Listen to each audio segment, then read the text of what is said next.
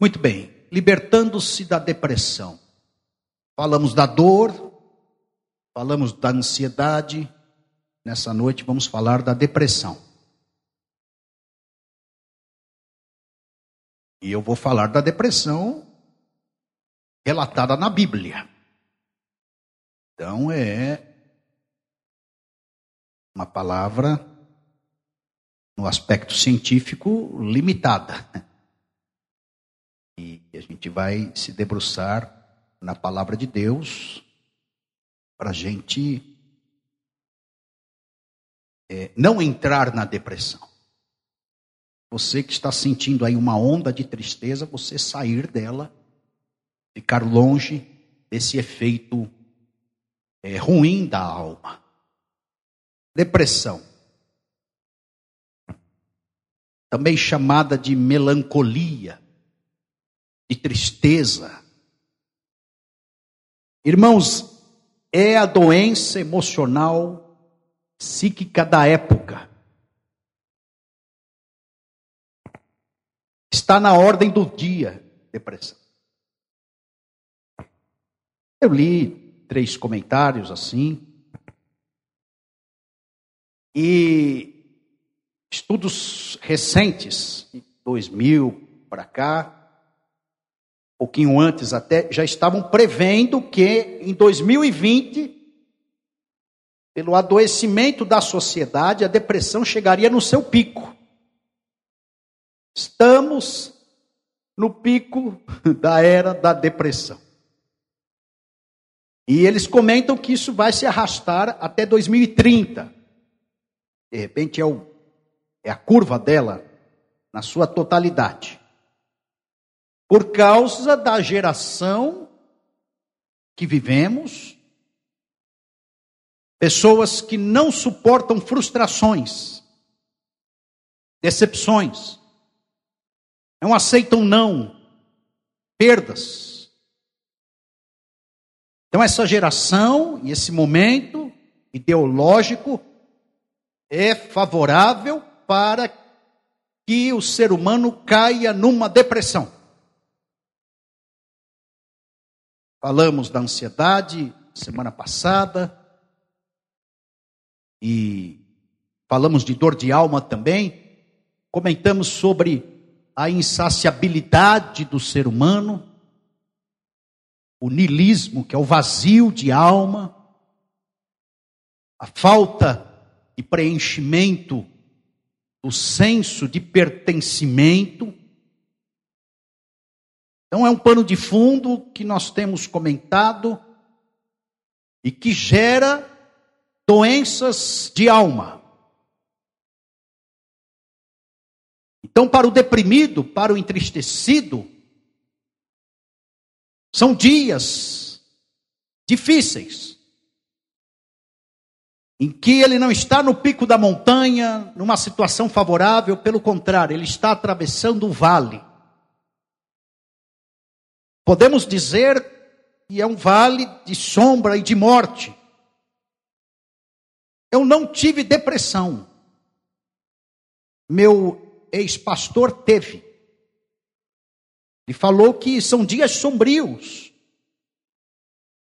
A vida perde o brilho.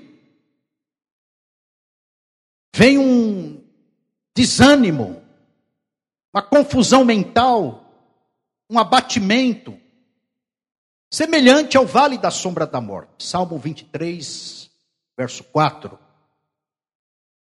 E os sinais dessa depressão, diz Gary Collins, psicólogo cristão, pastor.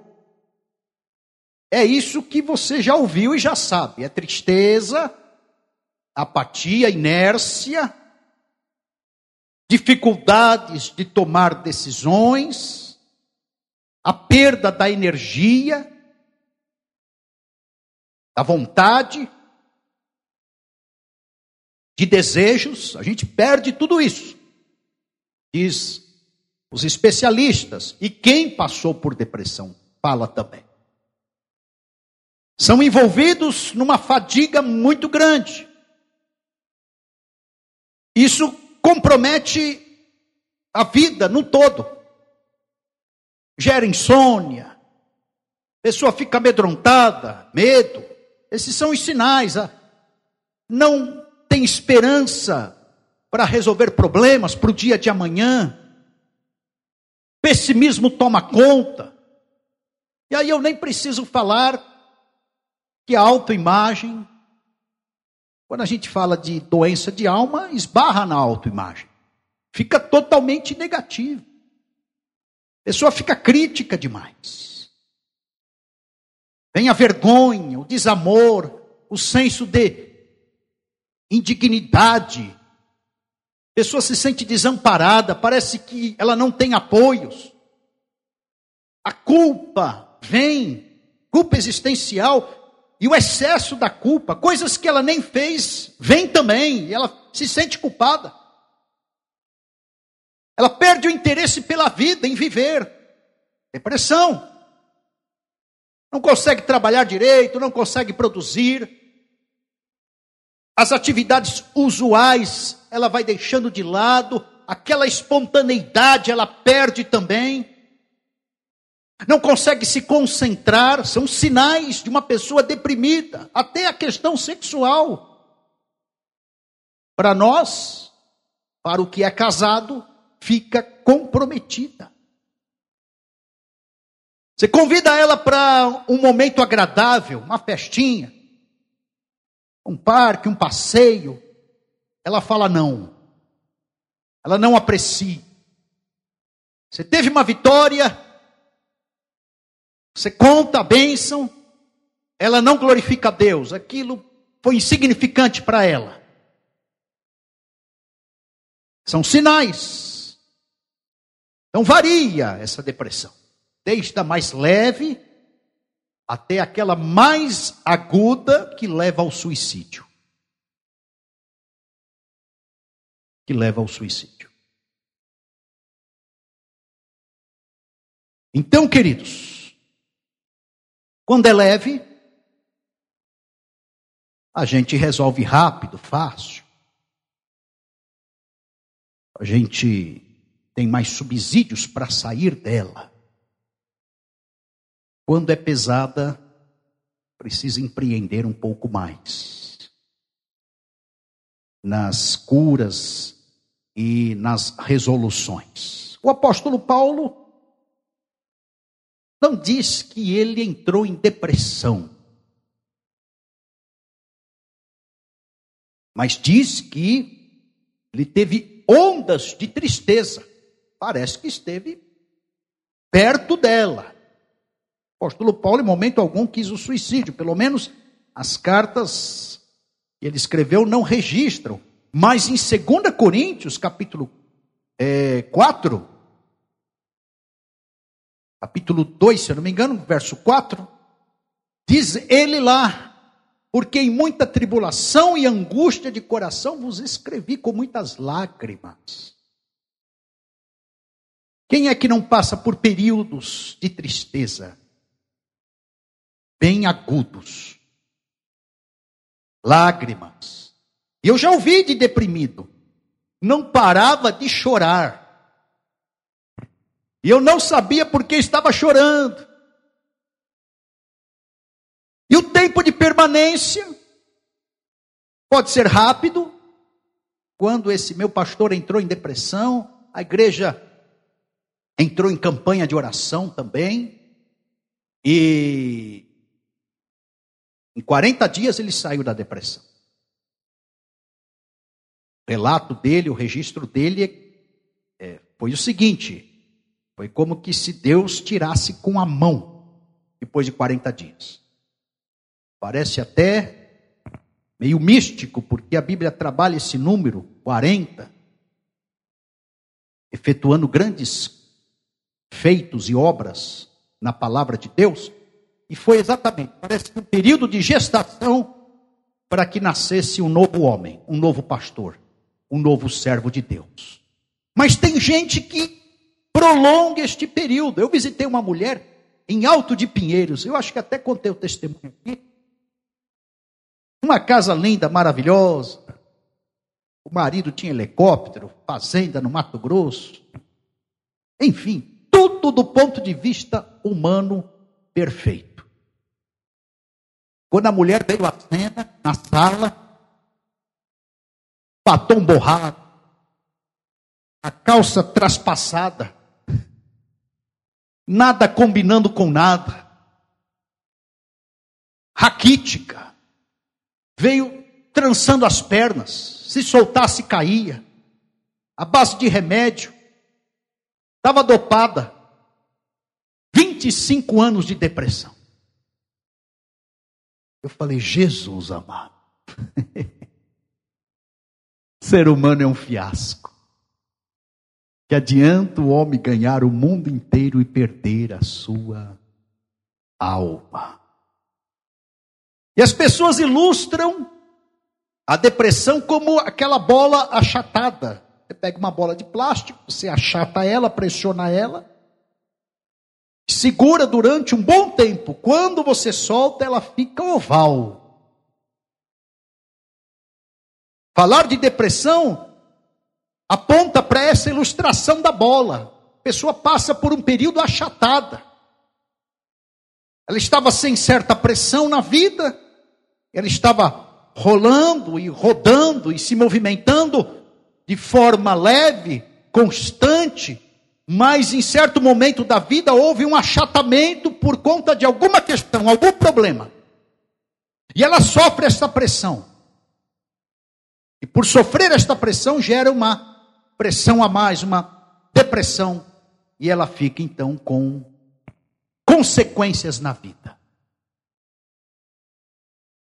E queridos, quando nós vivemos, dizem os especialistas, e ao nosso redor e o nosso estilo de vida, disciplinado, equilibrado, com pessoas que nos amam, com uma igreja, parentes que nos querem bem, sem grandes problemas, dentro de uma estrutura familiar, de um berço, cheio de valores.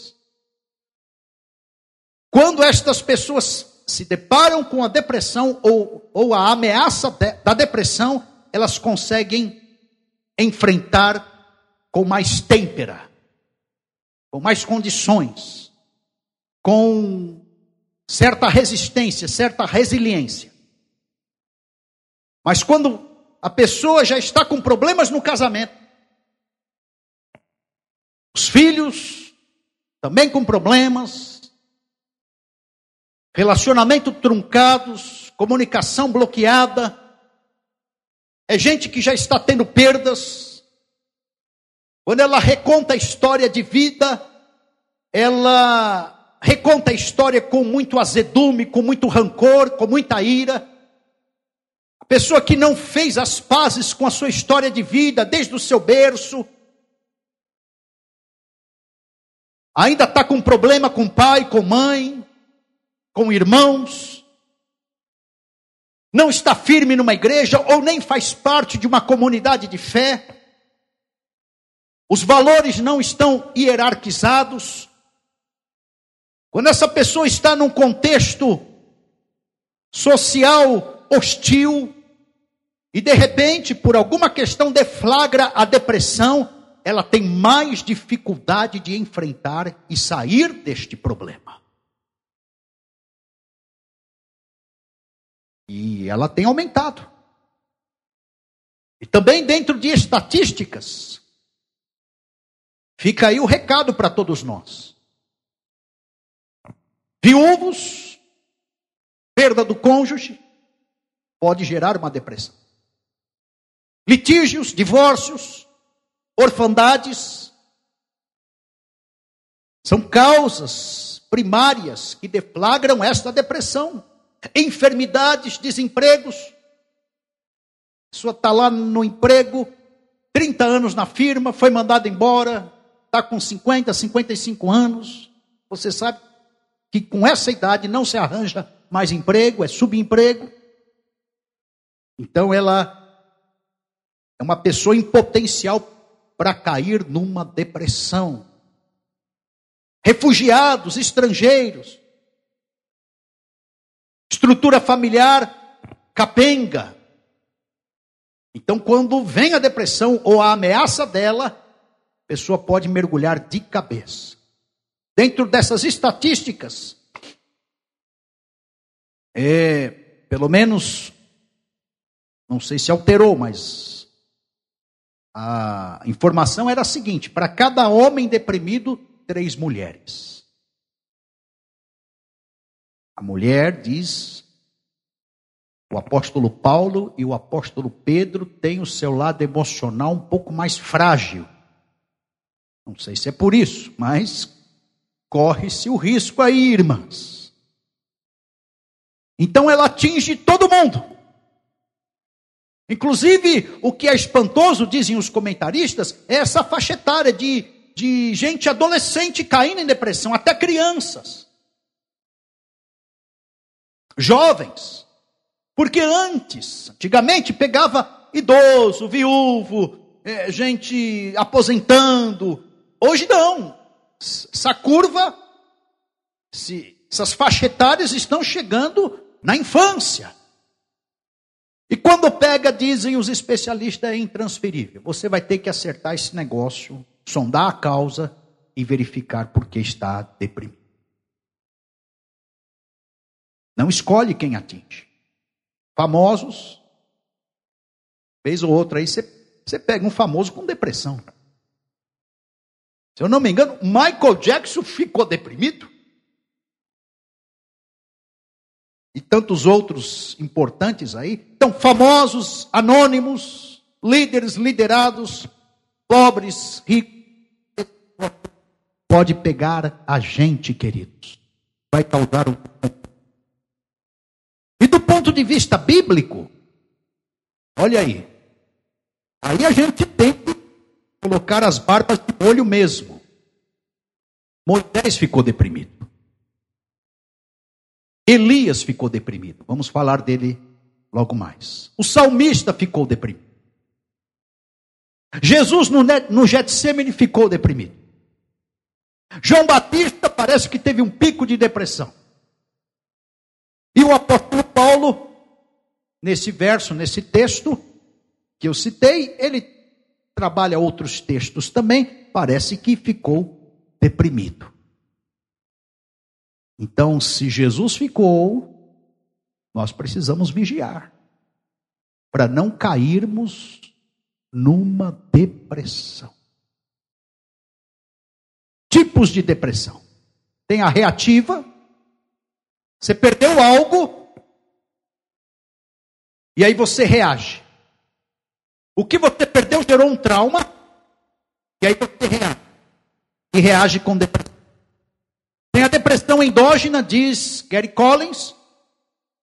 Isso se instaura, estaciona na faixa de pessoas idosas. Estão se aproximando da morte.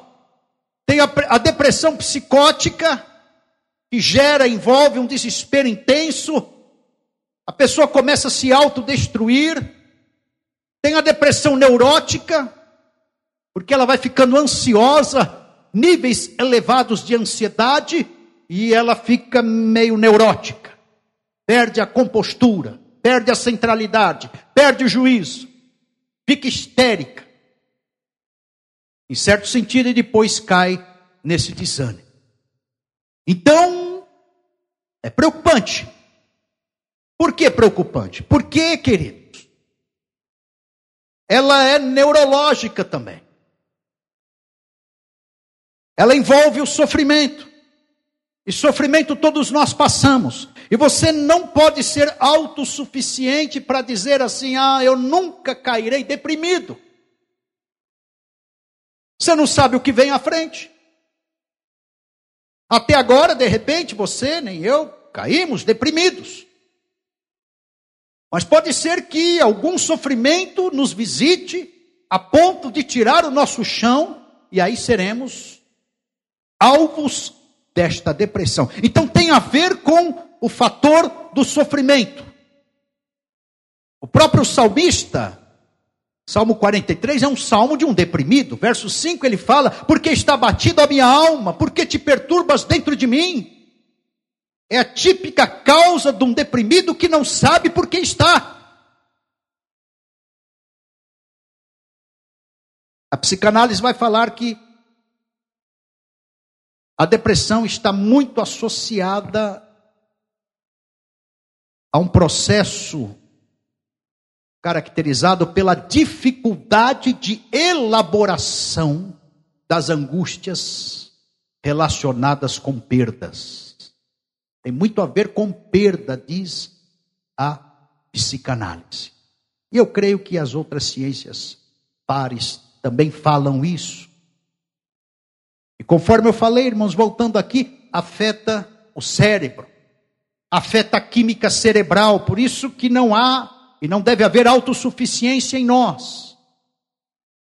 Diminui quando ocorre a depressão por conta de emoções, diminui a serotonina, a dopamina, a noradrenalina. É química cerebral associada ao prazer, alegria, motivação, entusiasmo, vontades. Mexeu aqui, queridos. A pessoa despenca. E na esteira disso, porque despencou, porque alterou a química cerebral, vai mexer com a agenda, e as causas podem ser, de repente, a impotência. Vou usar uma palavra muito usada hoje: o empoderamento. Ela perdeu o empoderamento, a potência. Uma vez costumados a fazer o que fazia, hoje não consegue mais, pode cair em depressão. Antes, outrora, conseguia exercer certas funções, hoje não consegue mais, perde capacidade, e quem caminha para a terceira idade, para a média idade, quem caminha para a glória, sabe do que eu estou falando. O jovem acha que está tudo certo e ele sempre terá potência. É o que eu pensava. Hoje, eu já falo assim: vamos devagar, calma, cuidado com as coisas. Não é bem assim. Antes a gente programava 10 coisas no dia, fazia 12. Hoje a gente programa 10, faz 5. Então essa impotência gera angústia. A angústia está associada à frustração. Todos nós sofremos frustrações diárias. É a relação perdas e ganhos. A questão é quando a perda é maior do que o ganho. Você tenta aqui, perde. Você tenta lá, perde. Você tenta colar, perde também. Aí você tenta no outro dia, sai perdendo. São perdas, coleciona perdas. A frustração se torna maior do que a satisfação. Perdas maiores que ganhos. Aí entra a depressão. Pode ser uma causa. A segunda causa, queridos, o isolamento. A pessoa perde emprego e aí se isola um pouco aí muda de bairro, perde a igreja, se isola um pouco mais. E aí briga na família, se isola ainda mais. Vai reduzindo os relacionamentos, contexto imediato, vai perdendo amigos.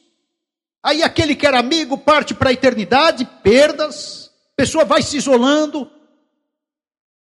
E isto pode levar, por conta desses relacionamentos e dessas perdas, a depressão. Lembram de João Batista na prisão? Não conseguia decidir nada. Isolado. Rotina esmagadora. Exaurido em forças. A pessoa começa a ter dores de alma. É agonia de alma. E aí, abala a fé. É como se fosse uma depressão espiritual. Terceiro lugar, pecado. Pecado gera depressão, querido. Pecado esgota a gente. Pecado gera acusação. A culpa aumenta. O inimigo se aproveita dessa culpa. Lanceta a nossa consciência com mais culpa ainda. Esfrega na nossa cara a nossa imperfeição zomba da nossa identidade. Se tu és filho de Deus, a gente já não está com tanto amor pessoal assim. O pecado potencializa a distorção e a fragmentação do ser. E a gente então vai se distanciando de Deus, aquele apetite espiritual já não há mais, interesse por cultos também não, abstinência dos convites, a gente vai colocando desculpas constantes, declinando nos convites, nas agendas espirituais, as amizades espirituais também ficam comprometidas.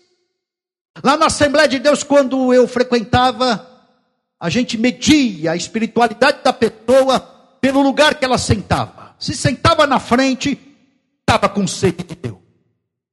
Do meio para o final, já estava assim, meio chateadinha. Quando ela ia para a galeria, ficava lá no fundo, e meu Deus, é para jejuar e orar, porque quer desviar. Está querendo abandonar o primeiro amor.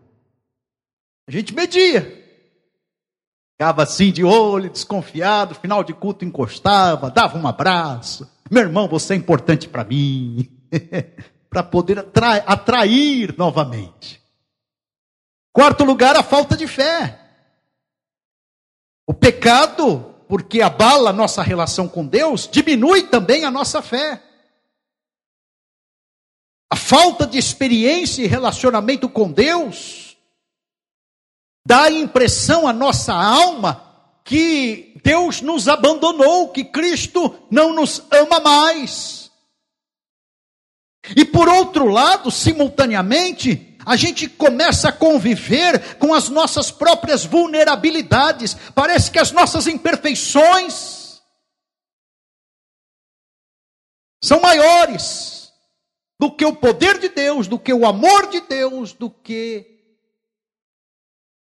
a intervenção de Deus em nos acolher. A gente olha muito para nós mesmos e deixa de olhar para Deus. Se é um efeito que, a causa, digo, e também um efeito que pode gerar uma depressão. Os irmãos lembram de Judas? Olhou seu pecado, sua falta de fé, e ficou estacionado no seu pecado e na sua falta de fé. Foi, em frações de segundo, se deprimiu e se suicidou. O Pedro pecou, traiu, olhou para si, mas parece que não ficou estacionado numa visão pessoal do seu pecado e da sua falta de fé Jesus cerca ele no mar de Tiberíades e o resgata, e ele parte liberto para uma vida altaneira, mais uma vez. Não se suicidou, olhou para si, mas se voltou e olhou para Jesus. Não ficou parado nas suas próprias vulnerabilidades. Uma quinta causa que nós temos que abrir os olhos é a opressão espiritual. Você sabe que o inimigo nos visita com onda, com graus, com suas presenças, com as suas setas, com os seus dardos inflamados. Tolo é o crente que não acredita que há uma visitação maligna e que o inimigo quer deprimir. Abre os seus olhos, meu irmão. Nossa luta espiritual, você sabe disso. Conforme disse o apóstolo Pedro, o inimigo das nossas almas é o nosso adversário, ele anda em derredor. E ele quer pegar gente facinha, facinha. Gente que se distrai à toa.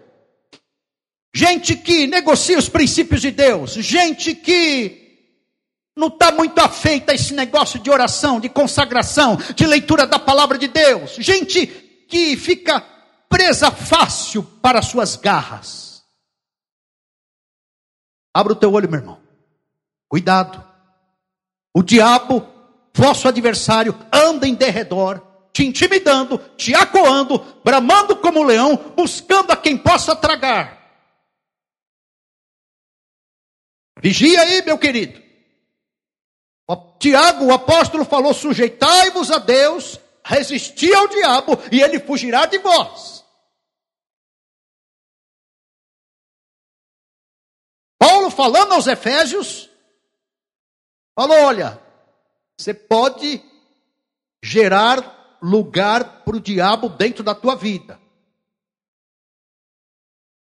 Torne-o um sem teto, torne-o um sem terra. Não deis lugar ao diabo. Pessoa, irmãos, o inimigo não pode sondar o nosso coração. A onisciência é atributo somente de Deus, mas ele cria uma situação e bate um retrato da tua cara. Ele cria várias situações e vai anotando tua, na tua agenda e fazendo a tua agenda. E se ele perceber que você não está muito afeito à leitura bíblica, que você não está muito afeito à comunhão com os santos, você não está muito crédulo nas promessas do Senhor, você está mais para murmurador, destruidor do que para edificador, você está mais para contendeiro do que para apaziguador. Ele vai medindo tudo isso, querido. Olhar o teu coração, saber o que você tem, não penetra. Mas ele vai batendo aí, escaneando, é um Big Brother espiritual a qual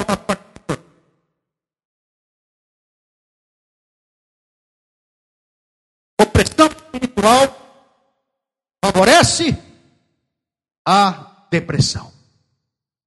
E aí o cabra fica com pensamento negativo. Só enxerga o lado obscuro da vida alimenta ainda mais o pessimismo. Sexto lugar é isso, pensamento negativo. Repardos, são pesos, obstáculos, derrotas. Essa é a visão. Incapacidade, ineficiência, deficiência, indignação, autoacusação, autopiedade, esses são os, os sentimentos que vão ebulindo por dentro por conta da visão pessimista torpe, negativa da vida. E o amanhã, e o futuro, e o final de ano? É, pastor, não sei.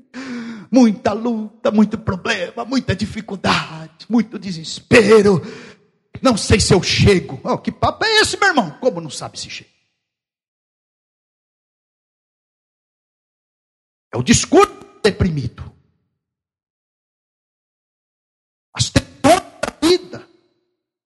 Irmão, todos passamos por tensões. Bem-vindo ao mundo. Problema todos nós teremos. A diferença é como nós enfrentamos problemas. Irmãos, nós temos perdas, passamos por conflitos, há mortes, há lutos, há separações, há doenças, há males. Nós temos que ter uma têmpera para enfrentar tudo isso aí, queridos. Você entende isso? Tensões na vida geram depressão. Esteja imunizado com, contra estas emoções frágeis. Você tem que ter um mínimo de equilíbrio, um mínimo de fé, um mínimo de, de temperança, um mínimo de perseverança, um mínimo de, de caráter, um mínimo de, de, de, de condição emocional. Irmãos, presta atenção aqui. Nós temos muitas razões para cair em depressão, para ficar triste. Quantas coisas negativas somos acometidos num dia só. Eu lembro da minha mãe, guerreira. Acordava cedo, regaçava a manga, partia para cima dos desafios, matava um leão por dia. E ela falava, era o mote de vida. Filho pobre não tem condições, luxo de entrar em depressão. E aí eu falei, Jesus, nem um pouquinho. Que o rico, quando tem depressão, vai para Disney, vai para Europa, vai para o shopping, comprar um carro, carro para alegrar. Hum. É. Tem gente rico que vai, fica com depressão, sai do shopping com 20 sacolas na mão, coisa. Aí ela falava, pobre não pode ficar. E aí Jesus falou lá em João: tem de bom ânimo, no mundo tereis aflições, mas tem de bom ânimo, eu venci. É isso, irmãos. A lista de frustrações, de repente, esmaga a dissatisfação, mas a gente tem que ser aguerrido e partir para cima. Enfim, a lista é grande de causas, porque às vezes muda e de um para o outro. Por que, que está deprimido? Ah, perdi não sei o quê. E por que você está deprimido? Ah, eu fiquei decepcionado. Por que? Ah, fui rejeitado, a namorada me negou. E aí vai. A lista é grande. Os efeitos: infelicidade, ineficiência, falta de entusiasmo. A pessoa vive na lei do mínimo esforço, mínimo de realizações quando não mascara a vida, se torna uma pessoa agressiva, explode no mau gênio, comportamento impulsivo, aqueles que amam, ela agride, fica se autodepreciando e depreciando também as pessoas, quando não, por causa da reação mascarada, mergulha num trabalho compulsivo, se não em drogas, se não em jogos, é fuga da realidade. Outros atuam com retração para escapar desse mundo. Aí vai, liga a novela, vai, liga o, o Facebook, vai, liga o YouTube, para que é, mergulhe também nesse mundo virtual. Quando não, também em drogas. A ideia aqui é fuga. E a fuga maior, solução paliativa, é o suicídio. Vou falar disso também, em outra ocasião.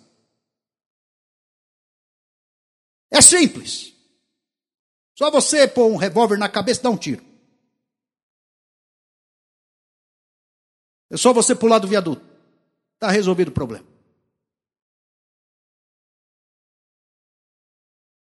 Mas não é a solução. Há um quê de divindade nessa pessoa quando se suicida. Ela não está aceitando a divindade verdadeira que é Deus. Porque só Deus tem poder de dar a vida e tomar a vida. Mas na verdade, o deprimido, ele tem a síndrome de onipotência e por causa que se frustrou, é um frustrado, ele não consegue, ele não aguenta a frustração, ele não consegue encarar a realidade de vida dele ou a sua personalidade, aí ele vai e dá cabo da vida.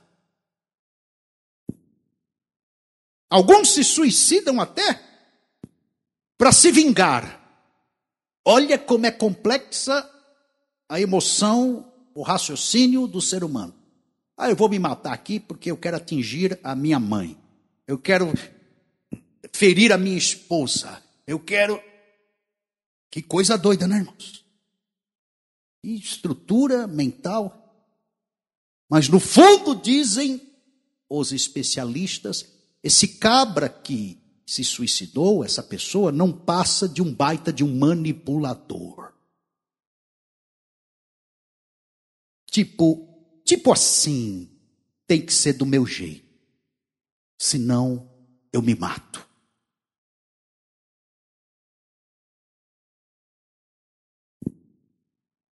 Então, queridos, vamos olhar para Elias. Olha lá Elias, 1 Reis capítulo 17. Quero ser rápido, olhando para Elias.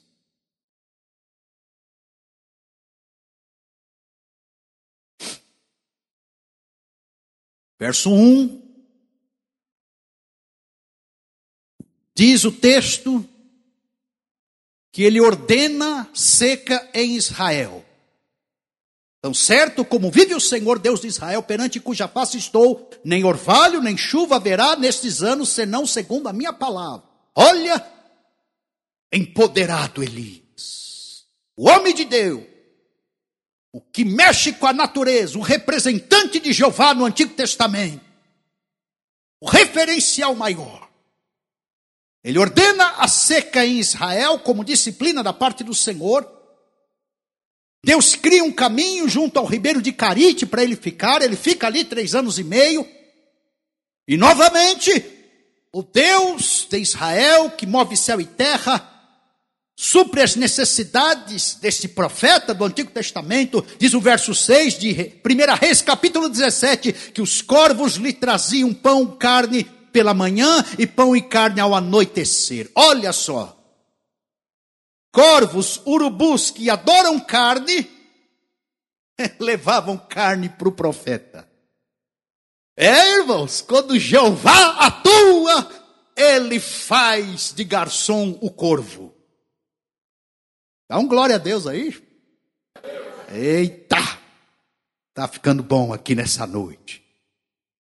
Eita, você é de Deus também, hein? Que mais que aconteceu com o grande homem de Deus? O ribeiro secou de Carite, ele vai para a casa da viúva. Verso 9 em diante. Foi para Serepta, encontra ali uma viúva com um filho somente. E ele desafia a mulher no verso 12 estava morrendo de fome. Faz primeiro para mim o resto aí que, que lhe cabe, porque ela reclamava falando, ela só tenho um pouco, um punhado de farinha na panela e um pouquinho de azeite, vou preparar para mim, para o meu filho, a fim de que morramos. Verso 12. E Elias então desafia ela falando, não temas, faze como dissesse, disseste, porém faze o primeiro para mim um bolo pequeno e traze-me aqui fora. E depois fará para ti o teu filho, e não faltará farinha e azeite na panela. Filho da mulher morre. Ele clama ao Senhor, verso 21, 22, o menino ressuscita. Capítulo 18, com essa têmpera, ele chega em Israel, desafia 450 profetas de Baal, mais 400 profetas de Azera, um Deus menor. E você conhece aquele grande desafio? Que era o seguinte: o Deus que respondesse com fogo era o Deus sobre Israel. E ali os profetas de Baal se retalhando, desde a manhã até o meio-dia, e eles desistiram, e aí ele falou: Para, deixa eu entrar em cena, e clamou em uma oração de 17 segundos: desceu fogo do céu. Deus consumiu o altar. Lambeu ali aquela água posta, aquele sacrifício. Ele se vira ainda no capítulo 18, verso 44, para Acabe, rei de Israel, e fala: Olha, aparelha o teu carro e desce, porque já se ouve barulho de grande chuva. Deus está mandando chuva, e é segundo a minha palavra. Esse homem, a qual Deus usava demais, um ícone, até hoje, ali entre os hebreus. Porém, quando ele matou os profetas de Baal e os profetas de Azera, Jezabel, esposa de Acabe, você conhece a história, falou o seguinte: façam-me os deuses. a mesma coisa se amanhã Elias não será como um deles. Ele matou os meus profetas, eu vou matar este homem também. Irmãos, este homem zarrão de Deus, quando escuta a ameaça de Jezabel, ele sai correndo e entra em depressão em frações de segundos. É, irmãos, tem, tem mulher que, que é terrível. Eu entendo, Elias. Eu entendo. Tem Jezabel por aí que põe o cabra no meio do deserto. Mas os efeitos da depressão na vida de Elias, superdimensionando as ameaças. Peraí, Elias, peraí, você enfrentou 850 homens no peito, você está com medo de Jezabel, esposa de Acabe. Que coisa doida, irmãos. Você está entendendo? a complexidade neurológica, estrutural, lógica do ser humano, emocional. Não sei nem como que se faz essa leitura, as idiosincrasias da personalidade humana, a gente está bem, está surfando, está dando tudo certo, de repente a gente cai em depressão. Uma ameaça dessa.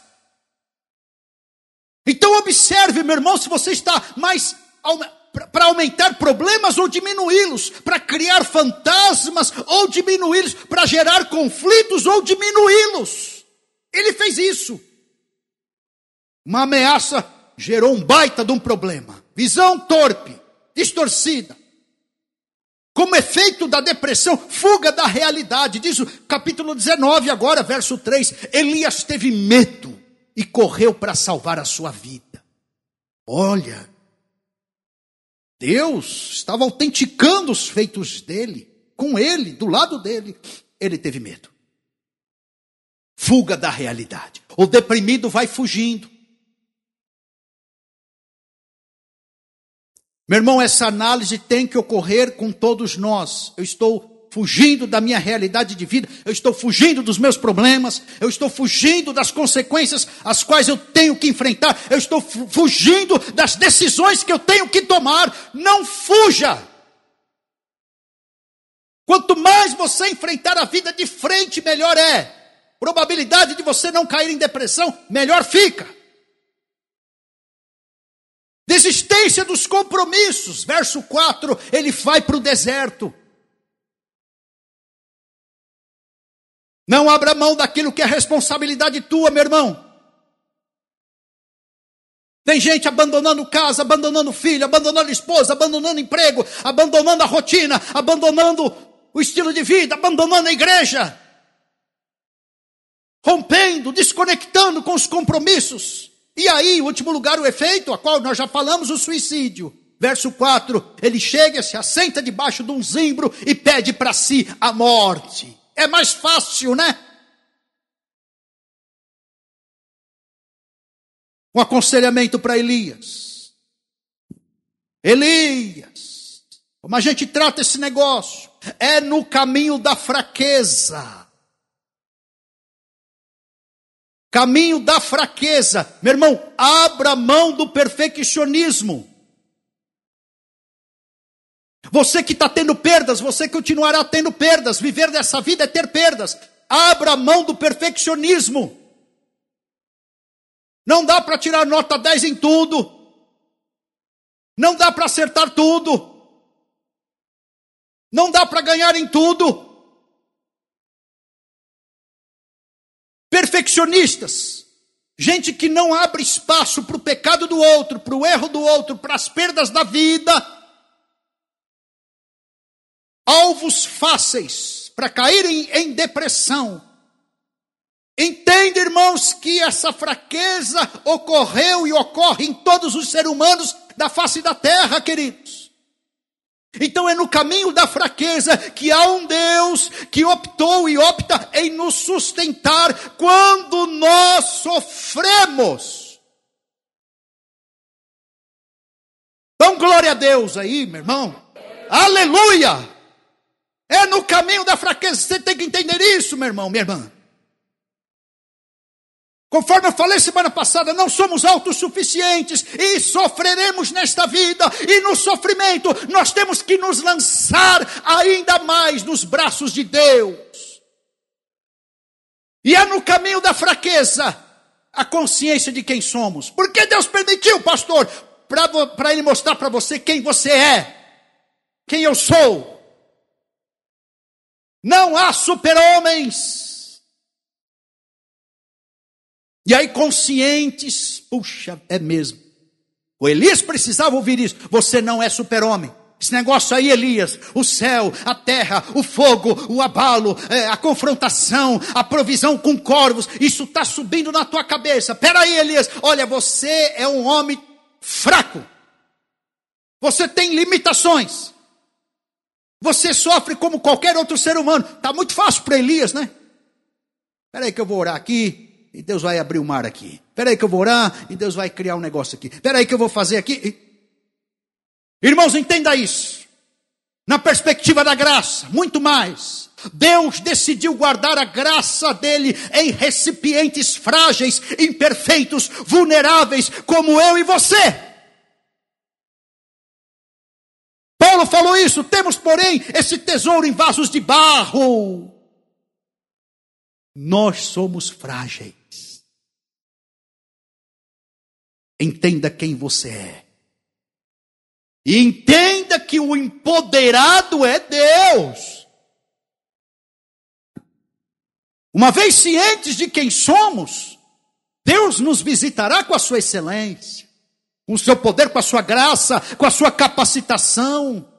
Mas Deus não elimina as nossas fragilidades no sentido de imperfeições. A gente vai ter que toreando isso, e a nossa humanidade não é excluída, nós continuamos vulneráveis. Deus não tira tudo de imperfeito de nós. Paulo falou: Senhor, mas me tira isso. E Deus falou: Minha graça te basta.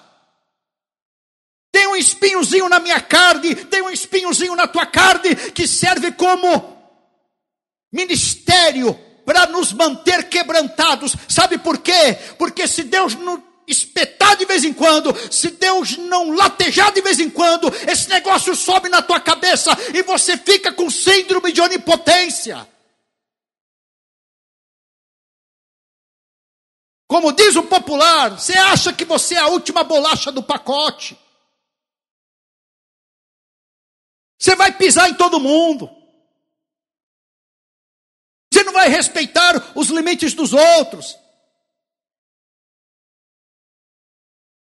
Você vai sair dando carteirada. Última palavra sempre vai ter que ser a tua. Aí vem o espinhozinho na carne. Uh. Amém, Jesus. Desarma. Desarma. Então o aconselhamento para Elias é esse: Elias, calma. Você não é tão perfeitinho assim. Esse negócio tinha subido na cabeça de Elias. E nessa fase, meu irmão, Elias, eu te digo o seguinte: olha, pequenas tarefas, tá? Menos. Diminua a pressão aí sobre o teu lombo.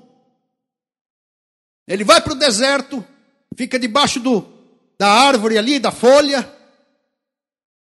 O anjo chega, alimenta ele, e ele caminha por 40 dias e 40 noites até o Horebe, o monte de Deus com aquela comida. Da onde ele estava para o Horebe eram sete quilômetros. Ele demorou 40 dias para andar sete quilômetros. Por que isso? Isso é para desacelerar. A gente desacelera e vai par e passo ventilando as emoções, os sentimentos, a identidade, o passado, os valores, as respostas, os relacionamentos, as pendências, o status. A gente vai ruminando tudo isso, desacelera, vai observando aí emoções, vai sondando a alma, o que é real, o que não é real. Vá devagar. Processo para quem está deprimido ou para quem está percebendo que pode cair em depressão. Desacelera, meu irmão, desacelera a pós-modernidade. Porque a pós-modernidade coloca a gente em movimento em velocidade. E que se a gente parar, a gente afunda. Tem gente que tem medo de parar. Tem gente que não confia no Shabá, no sábado, no descanso. Pare, meu irmão. Nós temos que desacelerar, parar. Andar devagar. Isso é terapêutico, é reformular a vida. Deixar nesse processo de desaceleração a maturidade vir. Ebulir coisas, borbulhar coisas, verdades. Então é necessário, meu irmão, minha irmã, de tempos em tempos, esta parada estratégica. São períodos de obscuridade. São períodos de desilusão, de tédio até. Não force. Entre no silêncio. Cultive a quietude. Sonde o coração, conforme o salmista somou. Por que está abatida, ó minha alma? Tem gente que tem medo de fazer esta incursão. Tem gente que não faz, não se aquieta, não ausculta o coração e não escuta o coração de Deus. Isso é bíblico, para você se integrar na voz de Deus, no objeto da sua escuta. Porque a pessoa que pode acolher é o que vem, ele é maior, ele nos possui. O que vem sabe o que nós necessitamos. E ele vem com dádiva, com alento, com lenitivo, com bálsamo, com galardão, com graça, com perdão na nossa vida. Quem não para para ouvir a voz de Deus se torna um feridento emocional em potencial.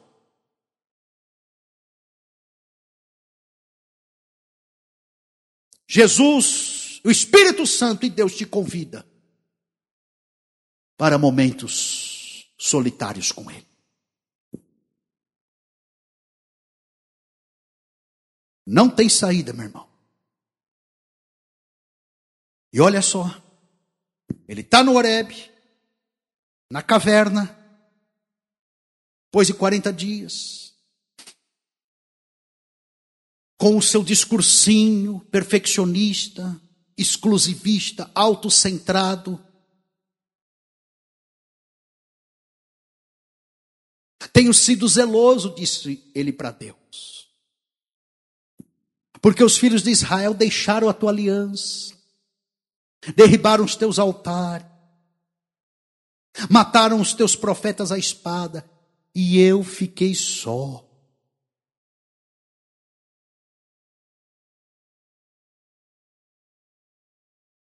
Igreja Batista Central em Vila Maria.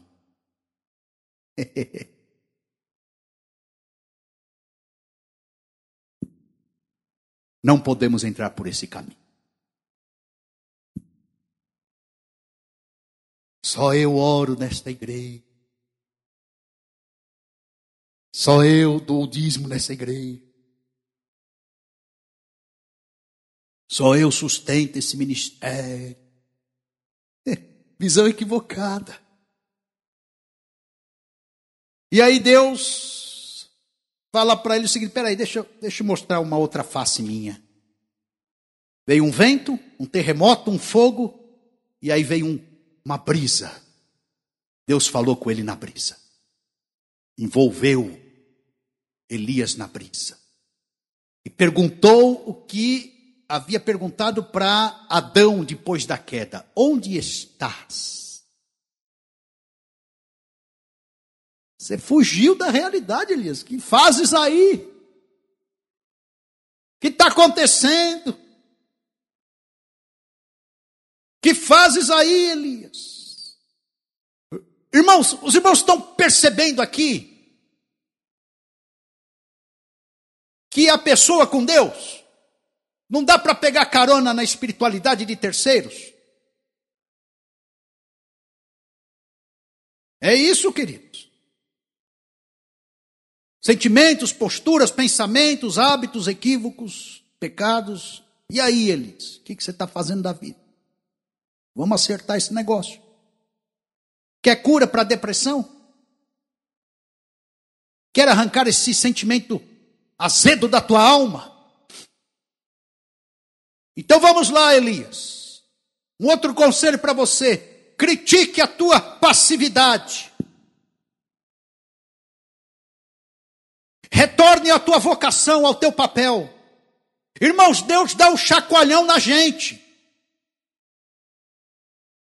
Deus não nos poupa, não. Quando o filhinho é novo convertido, ele trata de um jeito, mas ele nos chama para maturidade sempre. Que, que, você faz ali, aí, Elias? Ah, só eu fiquei, só eu sou zeloso, só eu sou precioso, só eu faço. Oh, peraí. Volta pelo teu caminho do deserto e continue a obra. Deus dá um choque no nosso conformismo.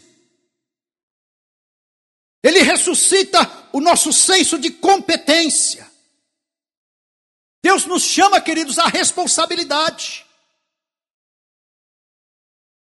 Ele sabe o que nós somos capazes de fazer.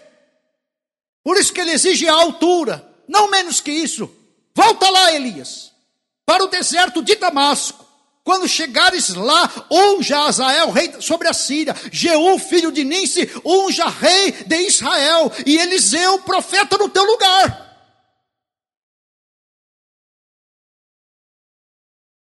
Então o recado é esse: não desista antes do tempo, não dê cabo da vida antes do tempo. Pode vir pós-modernidade, pode vir pressão de um lado, pode vir é, problemas homéricos do outro. Vamos cumprir a agenda de Deus na face da terra.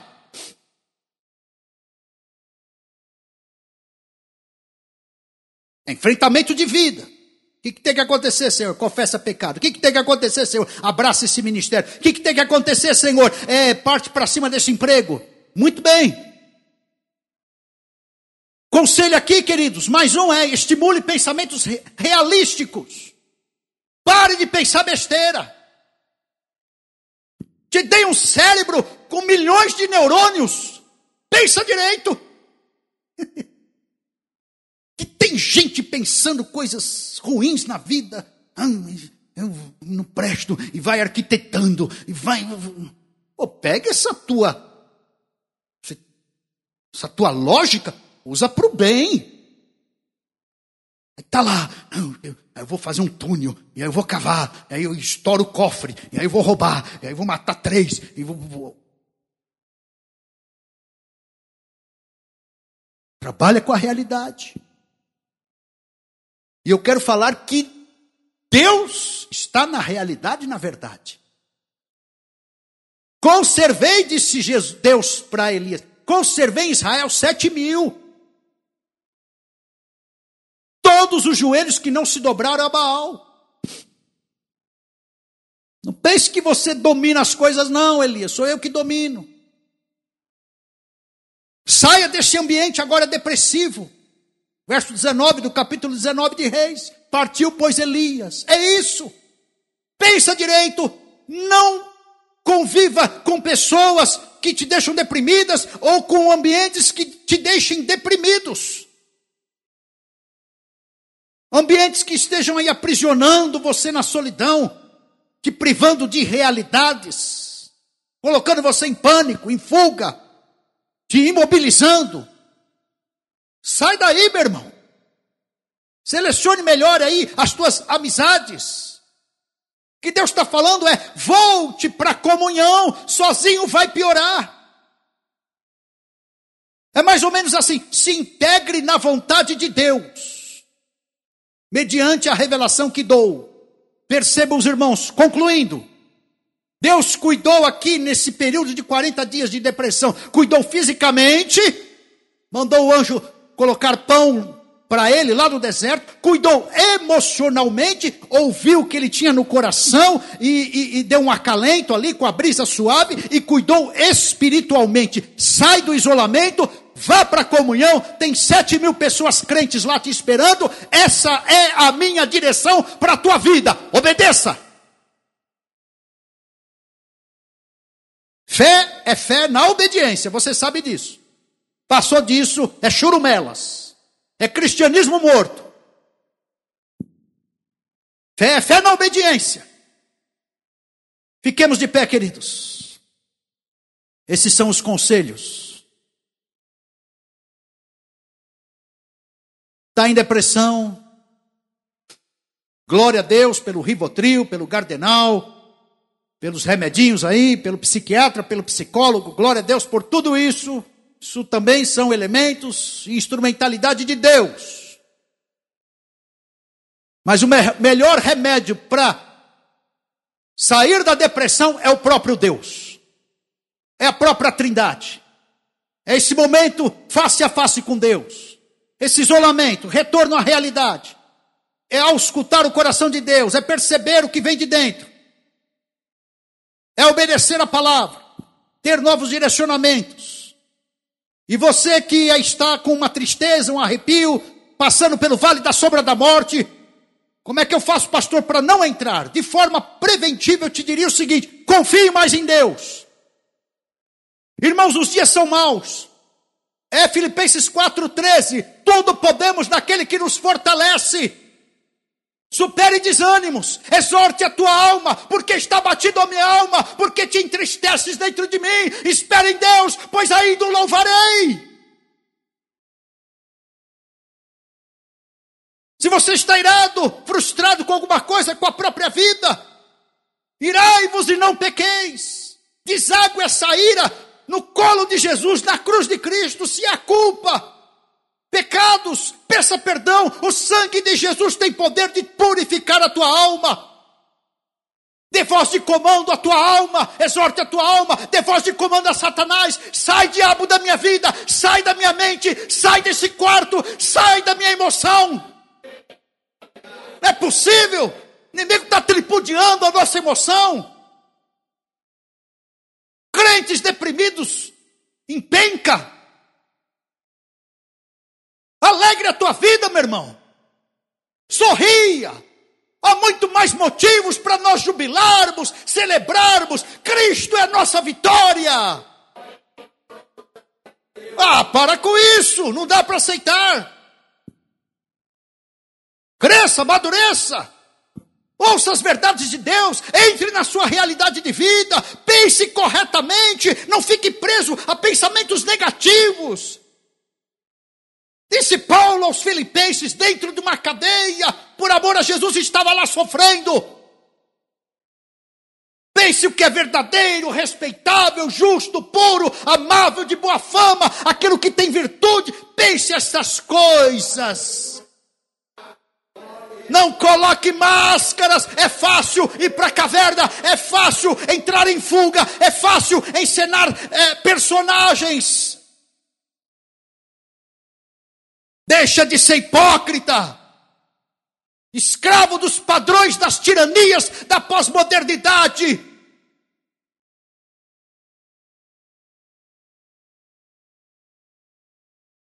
Pedro desfilava, oh, sou espiritual, colocava máscara. Pedro desfilava, oh, sou fiel, não vou te trair, mais uma máscara. Pedro desfilava, ah, não conheço esse homem, deixa me fazer aqui de de, de, de judaizante, não de cristão. Outra máscara. Aí chegou no mar de Tiberíades. Aqui, Pedro, vem cá. Tu me amas. Ninguém escapa ao olhar de Jesus. Ele olha por dentro. Vamos tirar as máscaras, Pedro. Você não é tão fiel assim, você não é tão espiritual assim, e você não é tão é, é, renunciador assim. Vamos tirar as máscaras, Pedro? Muito bem. Beleza, tiramos, já detectei quem você é, tua verdadeira identidade, realmente é um pecador. Assuma a igreja de Jerusalém. Glória a Deus. O que, que eu quero dizer com isso? Você não é um inútil. Você vai dar fruto até o último dia da tua vida, mesmo que seja em cima de uma cama, carcomido por enfermidades. Satanás que chama os adeptos dele de cavalo e não usa quando a pessoa está enferma ou envelhece. Cristo não é assim. O salmista falou: na velhice darão frutos. Deixa Deus te usar. Você é servo de Deus, filha de Deus, deixa Deus te usar. Deus quer te usar, te encher do Espírito dele, te alegrar no coração, te imunizar de toda emoção negativa. Você tem subsídios suficientes nessa pós-modernidade pressionante dessa geração aí que não, não suporta a frustração. Você tem subsídios suficientes para viver nesta terra no, no terceiro milênio, com dificuldade ou sem, ciclos positivos ou negativos. Passamos por lutas e dificuldades, queridos. E quando passar, sentir tristeza sobre tristeza, peça ajuda. Jesus no Getsemane, Jesus no Getsemane pediu ajuda. Vocês não podem orar comigo uma hora. Tem crente que se isola, não, tá tudo bem, e aí vai esfriando, esfriando. Quando a gente percebe, tá lá fora, desviado, peça ajuda. Jesus falou para Pedro, para os apóstolos: nem uma hora pudeste vigiar comigo aqui, meu Deus do céu, o sono é profundo. Comunhão. Desigrejados que me perdoem. Vão cair em depressão. Longe do corpo. Em todo tempo amo um amigo. Na angústia se faz um irmão. É mais fácil passar a luta com a igreja. Você tem me ouvido falar isso. Respeite os teus limites. Respeite os limites do teu corpo. Não queira agradar todo mundo, saiba falar não. Mas não vicia no não, não. Tem gente que fala, não, o pastor falou para não falar não. Aí é não aqui, é não. Aí nunca fala assim. Aí vai pro. Né? Aí você não arranca um, um sim dele, mas nem a porretada. É, pastor falou para falar não. Eu estou falando para não falar, falar não quando você não conseguir fazer. Porque a gente vai falando sim, sim, sim, sim, quer agradar todo mundo, gerar uma expectativa, ser o, o bambambam bam, bam do, do, ambiente e a gente quebra a cara. Fala, não, aqui não dá, mas aqui dá. É isso. Amém? Estou calmo, viu, irmãos? Estou calmo. Estou nervoso, não. Estou nervoso com a depressão. Pressão, a gente fica nervoso com ela. Vamos orar? Alguém deprimido aí? Vem para frente, vamos orar. Não precisa ficar com medo de mim. Estou calmo, estou calmo. Feche os teus olhos, meu irmão. Quero te abençoar.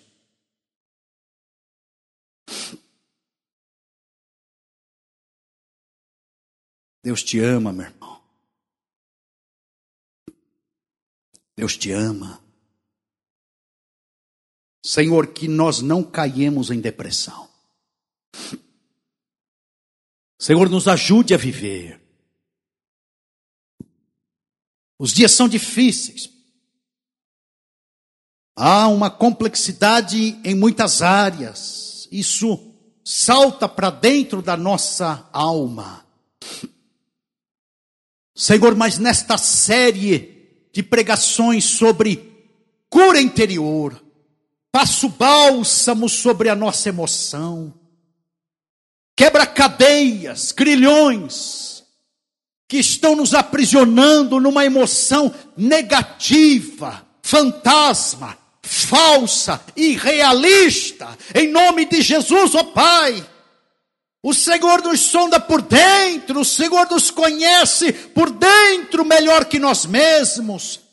Nos ajude, Pai, a conjugarmos, administrarmos, disciplinarmos as nossas emoções em nome de Jesus, ó Pai, nos liberte, Senhor, de toda angústia, de toda ansiedade, de toda depressão, de todo pensamento suicida. Eu, em nome de Jesus, repreendo espírito de morte. Em nome de Jesus, sai desta igreja, sai destas vidas, espírito de suicídio, sai. Você foi denunciado nessa noite. Eu repreendo o espírito de suicídio que sonda, que ronda essa igreja. Sai destas vidas em nome de Jesus, não prevaleça, não prevaleça toda depressão, toda ansiedade, toda tristeza em excesso, em nome de Jesus, ó Pai, cura nossa alma, nós não somos menos, ó Pai, nós somos servos do Senhor, nós somos habilitados por Ti, quebra, Pai, todo engano, quebra todo sofisma, quebra, Senhor, em nome de Jesus, toda opressão espiritual, toda sete dardo inflamado do maligno cai por terra, quebra, Senhor da glória, todo isolamento, todo medo, toda melancolia, todo desânimo, em nome de Jesus, Deus, ensina-nos, ó Pai, a enfrentarmos as nossas frustrações, ensina-nos, ó Pai, a viver, ó Pai, com as decepções da vida, levanta o teu servo nesta noite, que se encontra abatido, cabisbaixo, que se encontra caído, em nome de Jesus, ó Pai, dê a tua ordem, dê, Senhor querido, ah Deus, o teu impacto, dê, Senhor da glória, em nome de Jesus, a tua palavra, ó Pai querido, a semelhança de Elias, que nós, ó Pai, nessa noite saiamos daqui, a, a Deus, de posse da tua palavra, de posse da tua promessa, de posse, Senhor, das orientações, Senhor querido,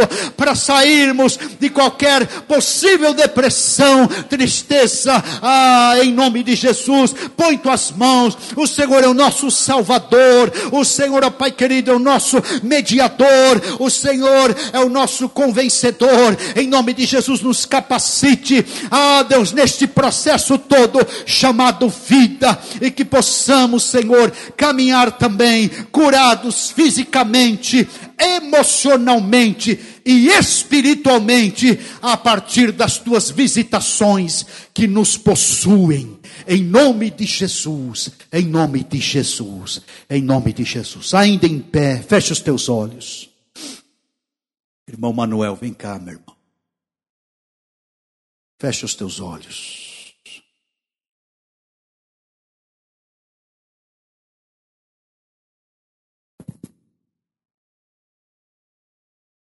Pai, clamamos ao Senhor que o teu amor, Pai, esse inexplicável amor para com cada um de nós, e a graça salvadora de Jesus Cristo, e a consolação do teu Espírito Santo, Pai, possa permanecer em nós, na tua igreja, em cada um desses teus filhos, para a glória e louvor do teu santo nome. Assim nós oramos, Pai, em nome de Jesus. Amém, Senhor.